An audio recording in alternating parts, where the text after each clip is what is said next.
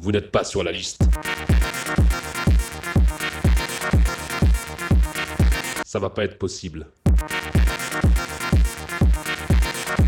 J'ai perdu mes potes. Elle est où l'after? Qui paye son taxe? Si la fête semble aujourd'hui bien loin, elle reste pourtant gravée dans nos mémoires. En attendant son retour, partageons quelques histoires. Tympan présente. Mémoire de teuf. Épisode 1. La blague belge. C'était à la base un samedi prévu pour être plutôt calme. J'arrive chez l'un de mes meilleurs potes à 16h pour boire des coups, discuter, écouter du son. Bref, ce qu'on a l'habitude de faire quand on n'a pas vraiment de programme. Mais on se rend compte assez rapidement qu'on est assez motivé et qu'on se chaufferait bien pour trouver une soirée. On regarde un peu ce qui se passe sur Paris ce soir-là, et il n'y avait rien de vraiment très intéressant. Mais comme je suis en caisse, je pousse le vis et je lui dis Regarde ce qui se passe à Bruxelles. Et là, énorme soirée au Fuse, avec pas mal de DJ qu'on apprécie. Franchement, à ce moment, on n'hésite même pas, on se regarde, on se tape une immense barre, et on sait qu'on va prendre la route et passer la soirée là-bas. Donc nous voilà partis vers 19h en direction de la Belgique. Mais au bout de 30 minutes de route, un pote nous appelle et nous demande ce qu'on fait. On lui explique tout, et il est très chaud lui aussi. Du coup, demi-tour, on passe le prendre, et de deux, on passe à trois. Le trajet se déroule sans galère et on débarque à Bruxelles vers minuit. On trouve un épicier, on achète à boire, et on va se garer pas loin de la boîte. Pas le meilleur before de l'histoire, mais on se marre bien.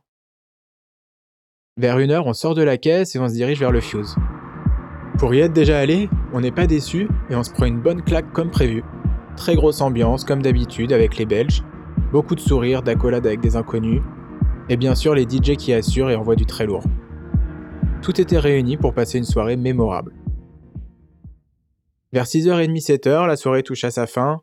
On n'a rien vu passer et on décide de retourner à la voiture. Prendre l'autoroute et s'arrêter à la première heure de stationnement pour faire une bonne sieste avant de repartir.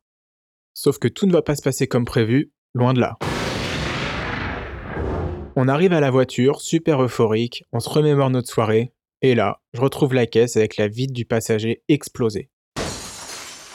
Tout ça pour nous voler un GPS qui était accroché au pare-brise.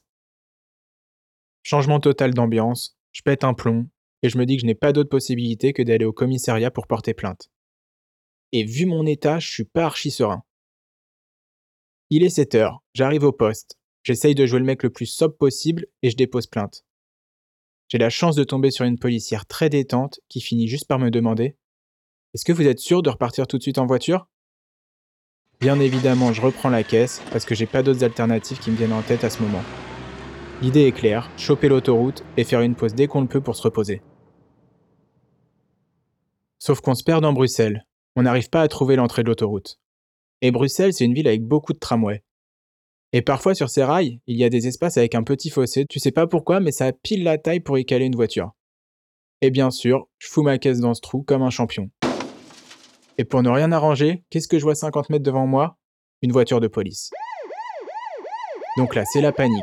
Je vois déjà la scène avec les policiers qui se dirigent vers nous, le contrôle et la garde à vue au poste. Du coup, je dis à un de mes potes de sortir de la voiture pour me guider et que je sorte de ce fossé le plus vite possible. Et là, élan de sobriété et de concentration, j'arrive à me sortir rapidement de cette situation. On finit par trouver l'autoroute et faire une pause bien méritée. On trouve un bout de carton qu'on accroche comme on peut à la place de la vitre brisée et on fait une bonne sieste de 3 heures. Le retour se passe plutôt bien, mis à part qu'on est en plein hiver, qu'on se l'écaille et que mon pote à côté de moi passe le trajet à tenir le carton. Mais ce que je vous ai pas dit, c'est que cette voiture c'est pas la mienne et qu'on me l'a prêtée pour le week-end. La caisse que je dois ramener avec une vitre explosée, c'est celle de la mère de ma copine. Autant dire que plus je me rapproche de Paris, plus le stress monte et je me fais mille scénarios dans ma tête. À tout moment, je suis radié de la belle famille. La confrontation approche, je décide de lui passer un coup de fil pour la prévenir de mon arrivée et je lui laisse entendre qu'il y a un léger souci avec la voiture. Arrive le moment où je dois rendre la voiture et franchement, je suis en angoisse totale. Ma belle-mère arrive, Je lui explique ce qui s'est passé. Je m'attends à passer un sale quart d'heure. Et finalement, elle est ultra compréhensive, m'explique qu'elle est assurée et que ce n'est pas bien grave.